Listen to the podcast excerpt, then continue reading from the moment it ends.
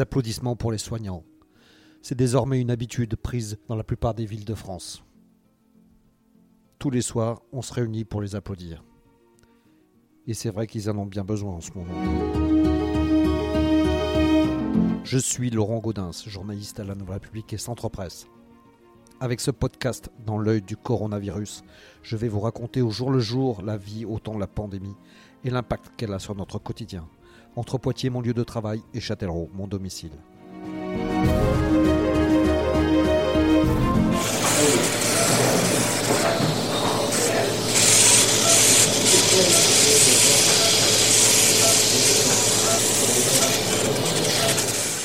Comment on vit dans les hôpitaux de la Vienne en ce moment, en attendant le pic de la pandémie?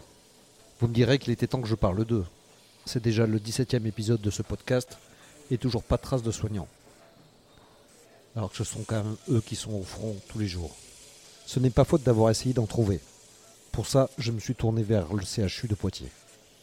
Mais sans doute débordés par la surcharge de travail, ils n'ont pas pu répondre à mes demandes. Alors dans ces cas-là, quand on est journaliste, on essaie de trouver d'autres moyens. C'est ainsi que je me suis tourné vers les syndicats. Pour cette raison, les personnes que vous allez entendre, infirmières et aides-soignantes, sont toutes militantes à la CGT. Et si je le précise, ce n'est pas que ça dévalorise leurs paroles en quoi que ce soit, c'est juste par souci d'honnêteté. La première que vous allez entendre, c'est Milena Boilevin. Elle est aide-soignante en réanimation médicale de nuit au CHU de Poitiers. Là, on attend, euh, on attend, on attend de voir euh, si le pic va arriver. Parce que pour, pour l'instant, vous ne le voyez pas du tout là? Non, pour l'instant, il n'y a pas de pic. Il n'y a pas le pic. euh, on ne vit pas les mêmes choses que nos collègues euh, euh, du Nord euh, pour l'instant. Mais il y, a quand même de, de l'activité, comment vous Oui, oui, il y a de l'activité. oui. Et alors c'est- un peu angoissant ou pas du tout? Euh, oui, c'est très anxiogène puisqu'on a beaucoup de protocoles d'hygiène qui ont changé. euh, il, faut, il faut faire attention euh, à, à tout ce qu'on qu'on fait comme geste pour éviter de, de nous contaminer et de contaminer nos collègues et de le ramener à la maison.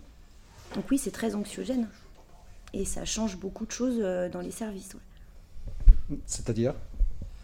Eh bien, il faut être beaucoup plus vigilante euh, sur ce qu'on fait pour éviter de se contaminer. C'est- Dans les gestes cou- courants, c'est quoi? C'est, euh, Mais on a tout un protocole d'habillage, alors en réanimation médicale, hein, parce que dans les autres services, euh, euh, ben, malheureusement, ils n'ont pas les mêmes, euh, les mêmes directives que nous pour euh, se protéger. Euh, donc on a euh, bah, Charlotte, lunettes, masque canard, euh, des blouses déperlantes, plus des euh, surblouses plastiques par-dessus et des gants assez hauts à enfiler à chaque soin. Là, vous êtes en rapport avec les, les malades qui, ont, qui sont venus du Grand Est, là? Oui, donc, vous- donc vous les voyez quand même? Oui, oui. Et alors, quel, quel est le constat que vous faites quand, quand vous les voyez? C'est dur à voir c'est co- Comment ça se passe? Pour l'instant, ça ne change pas notre habitude de la réanimation médicale. Je pense où ça va être compliqué, c'est pour ceux qui n'avaient pas l'habitude. Nous, c'est des patients euh, qui sont euh, comme d'autres patients qu'on peut avoir, euh, intubés. pour l'instant, ça ne change pas. La seule chose qui change, c'est nos protocoles d'hygiène et la façon de s'habiller pour les approcher.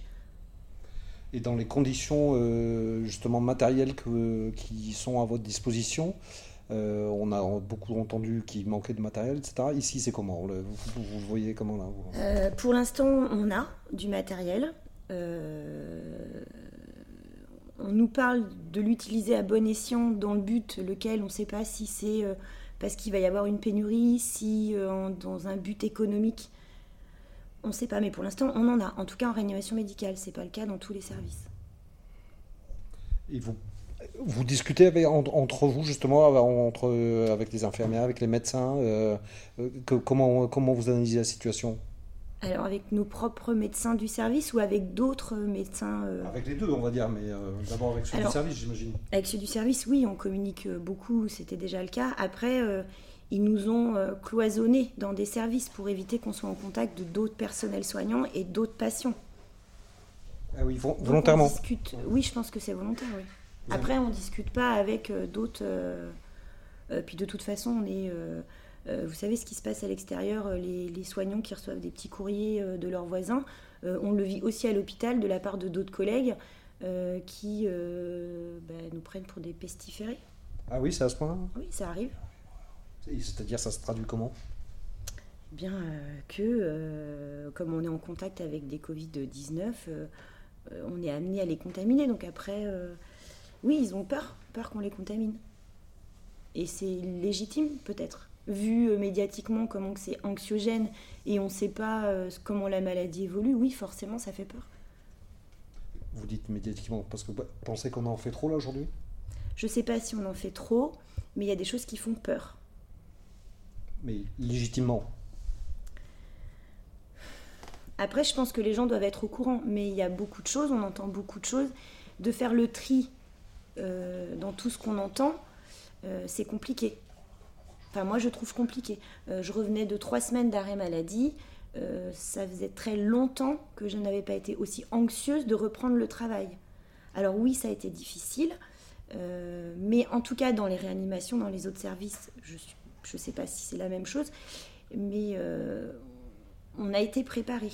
Mais moi qui ne l'étais pas quand je suis arrivée, ça a été très anxiogène du fait d'entendre du matin au soir euh, ce qui se passe ailleurs, euh, dans les autres pays, euh, enfin plein de choses. Donc oui, c'est anxiogène. Maintenant, il faut. À quelle dose Je sais pas. Et vous, personnellement, vous avez peur? Oui, oui, forcément. surtout qu'on nous envoie au front sans matos dans certains centres hospitaliers. Que depuis des années on détruit l'hôpital public et la sécurité sociale. Donc oui, forcément, à un moment donné, quand ça va être le rush partout, oui, on va avoir peur. Mais on n'est pas des militaires, on ne devrait pas avoir peur d'aller travailler. Vous avez peur pour vos proches aussi? Alors moi, j'ai eu la possibilité de m'isoler de mes proches euh, pour éviter de les contaminer. Donc oui, mais ils peuvent très bien l'attraper ailleurs. C'est que là, vous ne voyez pas vos proches euh, actuellement Non. Vous faites comment euh, j'ai eu la, on m'a prêté un appartement, donc du coup j'ai la possibilité d'être isolée de mes proches. Ouais. Depuis combien de temps là Depuis là, depuis le début de semaine, du coup, ce que j'ai repris qu'en début de semaine. D'accord. C'est pour l'instant, c'est pas trop dur euh, On verra dans les jours à venir. C'est censé durer combien de temps bah Là, pour l'instant, il nous parle d'un confinement jusqu'au 15 avril, donc après. Euh, donc là, jusqu'au 15 avril, vous n'allez pas voir vos proches Non. Vous vous préparez comment à ça? Euh, On se prépare pas. On attend de voir ce qui se passe demain.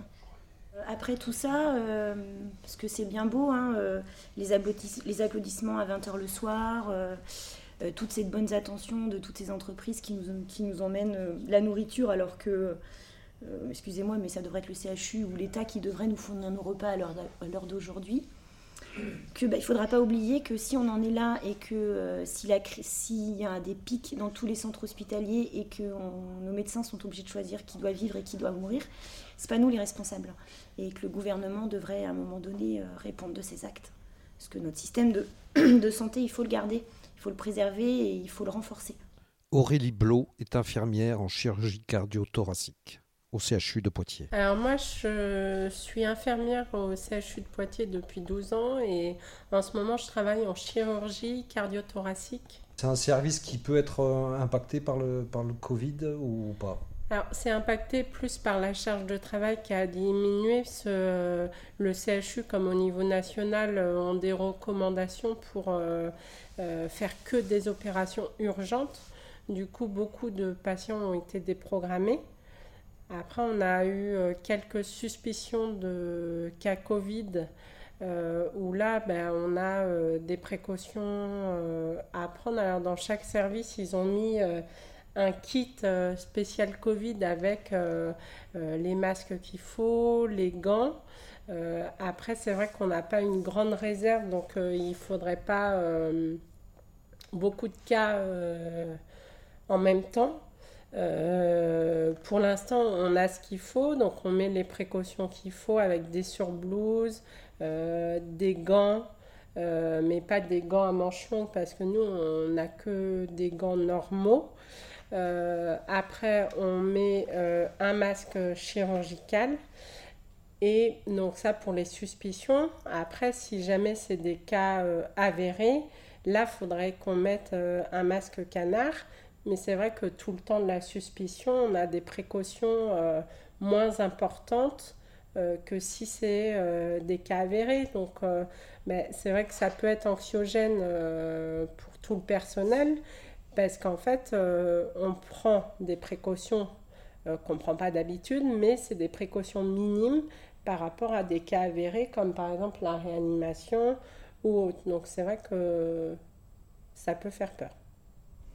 Donc là, vous, vous êtes avec moins de travail pour l'instant ou euh, comment ça se passe Nous, il y a moins de travail. Euh, du coup, il y a un service au CHU qui a été ouvert euh, spécial pour les patients Covid gériatriques. Et donc, sur le volontariat, il y a du personnel qui pouvait euh, prétendent aller travailler là-bas. Donc moi j'ai trois collègues qui sont partis, deux infirmières et un aide-soignant. Euh, voilà, après, euh, du coup, ça fait moins de personnel, mais on a moins de patients. après, on peut être appelé à tout moment pour aller dans d'autres services s'il y a besoin. vous dites que c'était sur, sur la base du volontariat, et donc vous vous êtes posé la question, vous? Ben, moi, je me suis posé la question, mais euh, au vu de mon état de santé, en étant une grande asthmatique, euh, je ne peux pas être en contact euh, direct avec ces patients-là.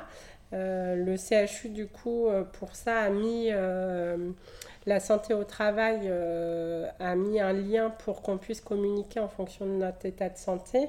Et donc, moi, je suis exclue d'être en contact direct avec ces patients-là.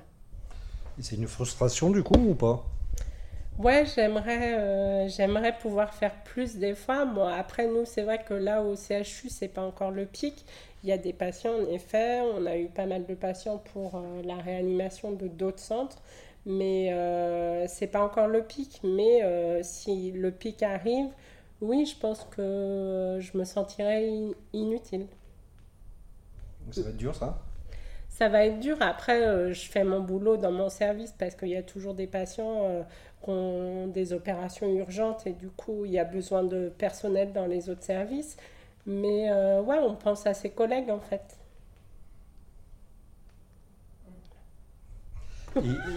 Et, donc, dans votre service, vous dites qu'il peut y avoir des, des, suspicions de cas. Vous en avez déjà eu là ou pas? Oui, on en a eu un. du coup, euh, quand moi j'ai travaillé, hein, mais du coup on en a eu un. Mais après on a pris les précautions qu'il fallait et euh, ça a été avéré euh, négatif au bout de quelques jours. Mais voilà, on a pris les précautions, ça a été stressant pour tout le monde, mais on a eu les précautions qu'il fallait. Et alors vous, vous vivez ça comment cette période-là? Pour, vous, vous avez peur Vous craignez? Bah, oui, c'est stressant, euh, comme euh, ma collègue disait, euh, avec tout ce qu'on entend, tout ce qu'on voit.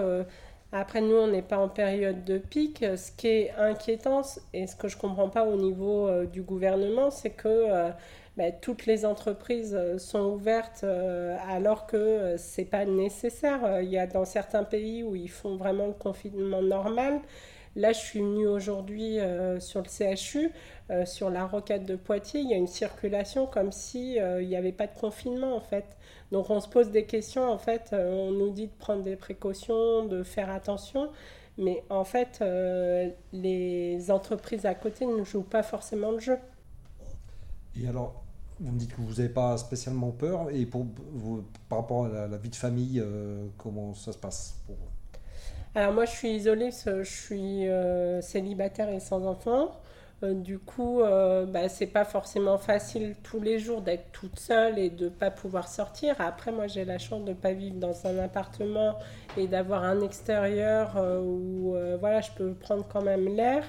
Mais voilà, c'est parfois difficile cet isolement de ne pas voir ses amis, sa famille, comme on fait d'habitude. Enfin, on sait que la situation est tendue actuellement dans les EHPAD de la Vienne. Patricia Trio, aide-soignante à l'EHPAD de Lusignan, a bien voulu témoigner de son quotidien. Donc maintenant je suis avec euh, Patricia, donc, qui travaille en EHPAD. Euh, aide-soignante à l'EHPAD de Lusignan, mais avec une particularité, c'est que j'ai aussi du temps syndical, donc je ne suis pas tout le temps sur le terrain. Et là, avec la, le Covid-19, euh, le temps syndical s'est un peu suspendu, donc ça m'a donné l'occasion justement de retourner plus dans mon service auprès des résidents. Donc là, j'ai travaillé pendant trois semaines d'affilée. Donc effectivement, je peux vous en parler un peu plus. quoi. J'ai pu vivre de l'intérieur ce que vivaient mes collègues aussi par rapport au confinement des résidents. On parle beaucoup de la situation des EHPAD, il y a, quelques problèmes déjà dans la Vienne. À Lusignan, comment ça se passe? Alors à Lusignan, euh, on a interdit euh, les visites euh, sur le site de Lusignan, donc des, familles, des résidents. on les a limitées à une personne il y a à peu près trois semaines. Alors que dans certaines EHPAD, les visites totales étaient déjà bien interdites depuis, au moins une bonne semaine. Là, depuis 15 jours, les visites de la famille est interdite. Donc ils sont vraiment en isolement. Ils n'ont plus de, visite. depuis une semaine, ils ont même plus le droit de manger en salle à manger. Ils sont dans leur chambre toute la journée. Donc ils sont en isolement. Euh, ils n'ont plus rien comme contact à part nous. Et ça se passe comment? C'est difficile. C'est difficile. Déjà vivre en EHPAD, c'est difficile. Vu euh, nos conditions de travail, euh, on n'est pas forcément très disponible pour eux. On a un manque de temps. On n'est pas assez nombreuses déjà en temps normal. Bon, après, ils ont la visite pour certains de leur famille, ce qui compense un peu, mais là, euh, du coup, euh, on n'a pas plus de temps à leur consacrer. Ils ont encore, ils ont plus de visite du tout, donc ils sont encore en isolement plus, plus, plus. Donc ça se passe pas. Euh, bah, c'est pas, enfin, pour eux, ça va être, c'est très dur, quoi. Effectivement, c'est coupé de tout lien. Même le peu qu'ils avaient en salle à manger entre eux est coupé. Mais bon, c'est nécessaire pour leur bien-être. Ils ont des euh, moyens de communication, euh, on va dire électronique ou pas, non? Téléphonique, oui, mais pas électronique, non. D'accord. Ils n'ont pas de visio, rien Non. Peut-être que ça va être mis en place dans ces jours qui suivent, si le confinement est toujours prolongé, effectivement. Mais là, pour l'instant, non. Donc, ils font quoi de leur journée là? Ah, Ils font quoi? Eh ben, comme euh, pas grand-chose, parce que même l'animation, il n'y a plus d'animation non plus. Donc, eh ben, la télévision, pour ceux qui en ont. tout, tout, le monde n'a pas de télévision Non, pas tout le monde, non. Non. Donc effectivement, même dans les salons, normalement, personne ne devrait y être. Mais pour ceux qui n'ont pas de télévision, on tolère, mais ils ne sont pas non plus les uns à côté des autres. Il y a peut-être une personne, voire une deuxième personne qui est à deux ou trois mètres. Donc voilà. Il y a, combien de résidents là? Alors euh, là où j'ai travaillé ces derniers temps, nous avions 19 euh, résidents dans notre aile, parce qu'à savoir qu'à Lusignan, il y a une particularité aussi par rapport au projet de Lusignan, c'est qu'ils ont dédoublé les chambres, donc nous avons moins de résidents. Par contre, là où j'ai travaillé, ils étaient euh, pratiquement tous grabataires. Donc, effectivement, c'est pas comme si c'était quelqu'un de valide avec. Bah, il y a un couple, je peux vous parler du couple qui venait juste d'arriver sur Lusignan et qui trouvait ça très dur, justement, d'être coupé justement de la famille, même si ce n'est que pour laver son linge. Parce que l'entretien du linge peut se faire aussi par la famille. Et là, avec le confinement, ben, c'est possible, mais une fois par semaine. Donc ça pose problème. Et la famille qui habite loin ne peut pas toujours venir. Enfin, donc elle, par contre, ça, oui, c'est très compliqué pour le couple. Est-ce qu'il y a une peur qui s'est installée euh, de, la maladie là? Alors, euh, les résidents n'ont pas trop compris au début pourquoi on portait des masques. Donc on leur a expliqué qu'on portait des masques pas pour nous protéger nous, mais pour les protéger. Parce que le masque chirurgical, à savoir que ça ne protège rien, Hein, ça protège juste la personne que vous avez en face, mais le soignant qui est derrière le masque chirurgical n'est pas protégé. Et ça, il faut bien l'entendre. Donc euh, nous avons un masque, effectivement, et donc là, il a fallu leur expliquer euh, que c'était pour les protéger. Après, il a fallu leur expliquer qu'ils n'avaient plus le droit à la visite. Euh, leur expliquer qu'il fallait qu'ils restent en chambre. Donc oui, un vent de panique. Enfin oui, hein. les résidents sont un peu paniqués, mais bon, ils ont, la plupart ont connu la guerre, donc euh, je pense qu'ils ont vécu des choses encore pires que ça, mais oui, euh, ils s'inquiètent aussi pour leur famille extérieure. Après, au niveau soignant, euh, eh ben oui, on stresse. Le moindre geste est réfléchi, même en EHPAD.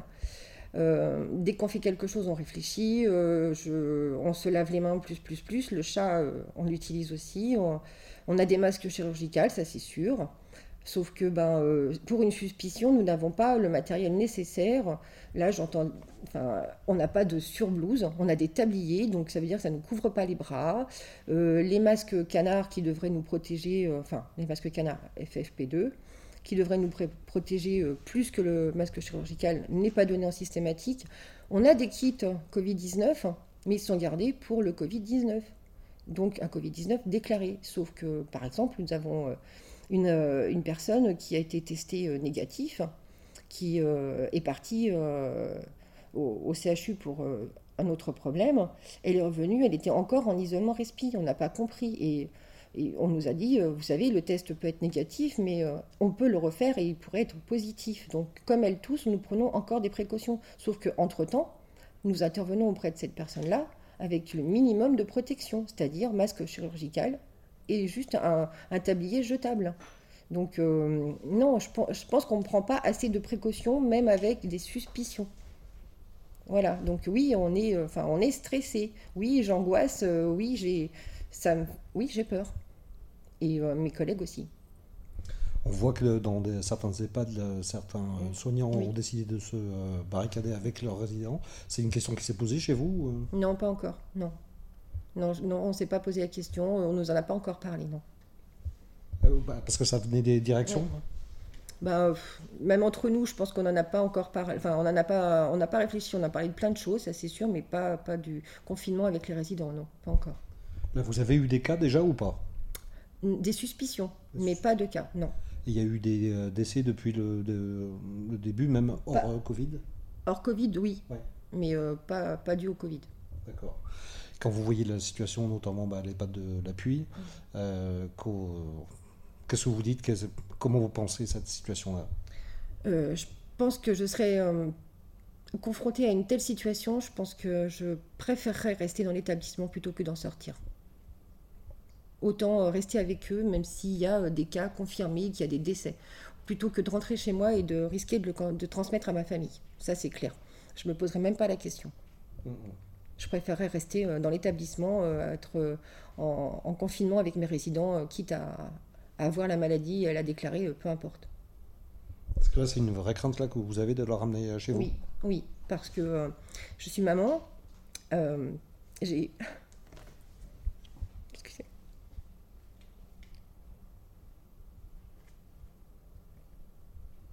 J'ai ma fille qui, euh, qui travaillait sur Paris et dès le début du confinement, je lui ai demandé de revenir à la maison. J'avais trop peur pour elle. Et effectivement, oui, je ne veux pas que mes enfants euh, puissent euh, en souffrir. Enfin, je ne veux pas qu'ils contractent cette maladie-là. C'est sûr que, en tant que soignante, je préfère me sacrifier et rester avec mes résidents si c'est vraiment nécessaire.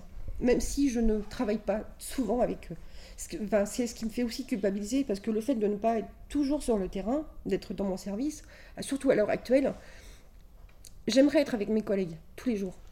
D'ailleurs, je n'arrête pas d'harceler mon cadre pour qu'elle me fasse travailler, et je, l'appelle tous les jours pratiquement euh, pour lui demander si elle a besoin de moi.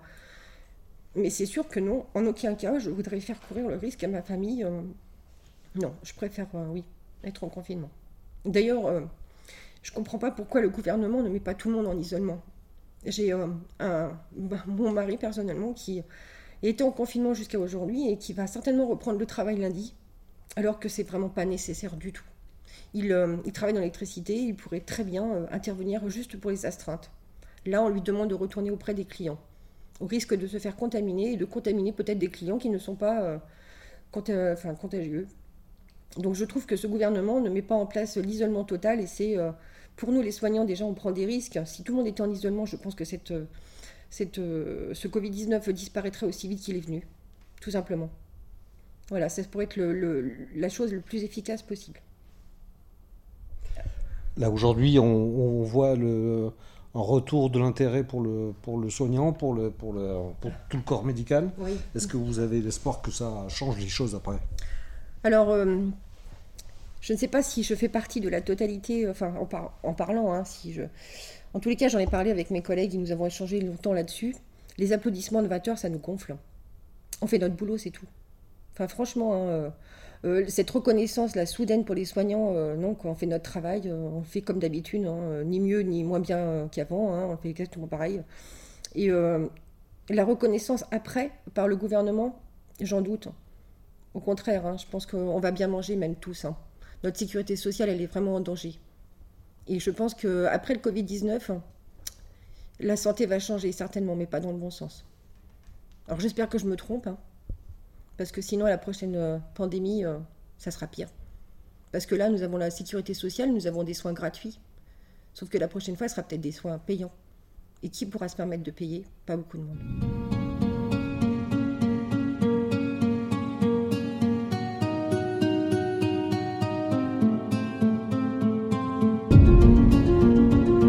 Voilà, c'est terminé pour ce nouvel épisode du podcast Dans l'œil du coronavirus. Si vous l'avez aimé, n'hésitez pas à en parler autour de vous, à le partager sur les réseaux sociaux, à vous abonner sur les plateformes de podcast telles que Spotify ou Deezer et à voter pour lui sur Apple Podcast. Ça nous aidera vraiment à continuer. Si vous avez un sujet que vous aimeriez voir développé dans ce podcast, n'hésitez pas à me le transmettre par mail à laurent.gaudens.nr-cp.fr. En attendant, lavez-vous bien les mains et à très vite.